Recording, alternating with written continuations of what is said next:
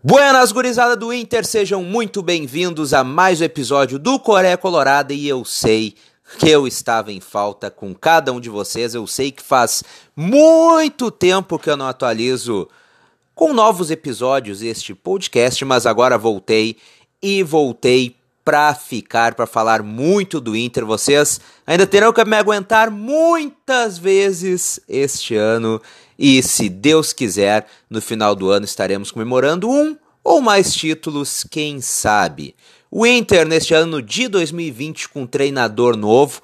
Enfim, temos um treinador que não tem medo de atacar, um treinador que coloca o time para cima, um treinador que quando que organizou o time que quando vai para cima fica só o musto, como no caso do jogo contra o São Luís de Juí, na frente do goleiro, ali uh, na defesa, indo inclusive Cuesta e Moledo para frente. Tá uma loucura esse time do Cudê. Nós temos dois laterais que vão para cima, que passam mais tempo no ataque do que ajudando a defender. Edenilson aparecendo constantemente dentro da área. E para mim, uma das principais coisas, Andrés D'Alessandro.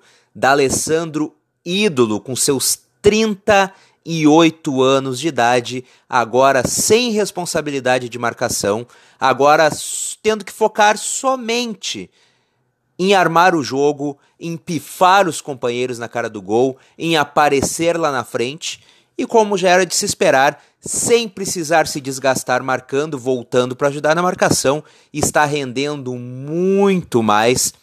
Já tem dois gols e duas assistências em dois jogos no Campeonato Gaúcho. E olha que é só o início do ano. Com certeza, assim como o resto do elenco ainda não está 100% em condições físicas, recém voltaram de férias, mas o da Alessandra, hein?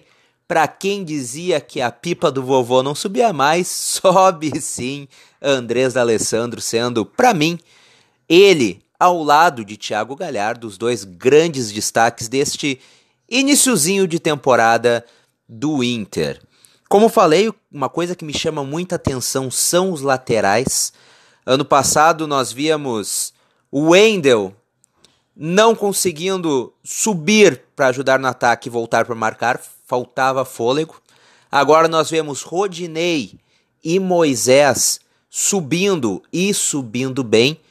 Ao meu ver, inclusive Rodinei melhor do que o próprio Moisés nestes primeiros jogos. O Rodinei que veio muito criticado por grande parte da nossa torcida e principalmente pela imensa torcida do Flamengo, mas até agora está certo, a amostragem é pequena, mas está se mostrando um jogador muito útil, um jogador muito participativo, um jogador que chega bem na frente não, não é tão bom na marcação, até porque o esquema do Kudê não cobra tanto isso dos laterais, mas tem sido uma grata surpresa.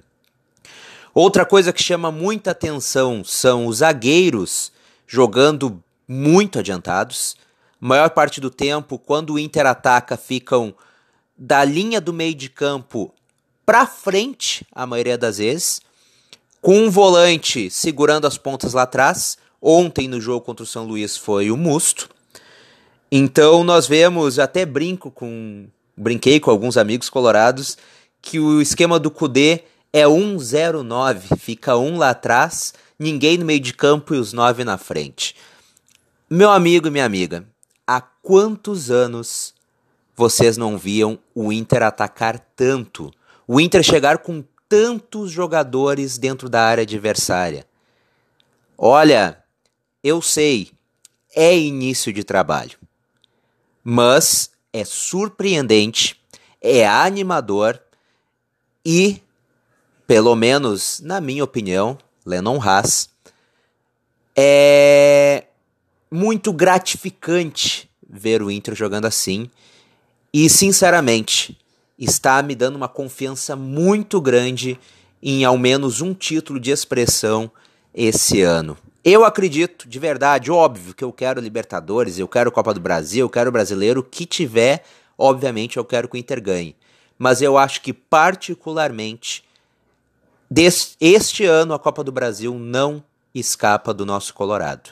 Acredito que o Inter chega muito forte para a Copa do Brasil, para a Libertadores também, mas a Copa do Brasil, por ser um torneio, como posso dizer, mais tranquilo que a Libertadores, eu acredito que o Inter chega, se não como favorito, como um dos grandes favoritos para o título. Eu acredito que deste ano não passa, o Inter vai sair deste pequeno jejum de anos sem título de expressão e iremos ser campeões após bater na trave ano passado com o time de Odair Helman.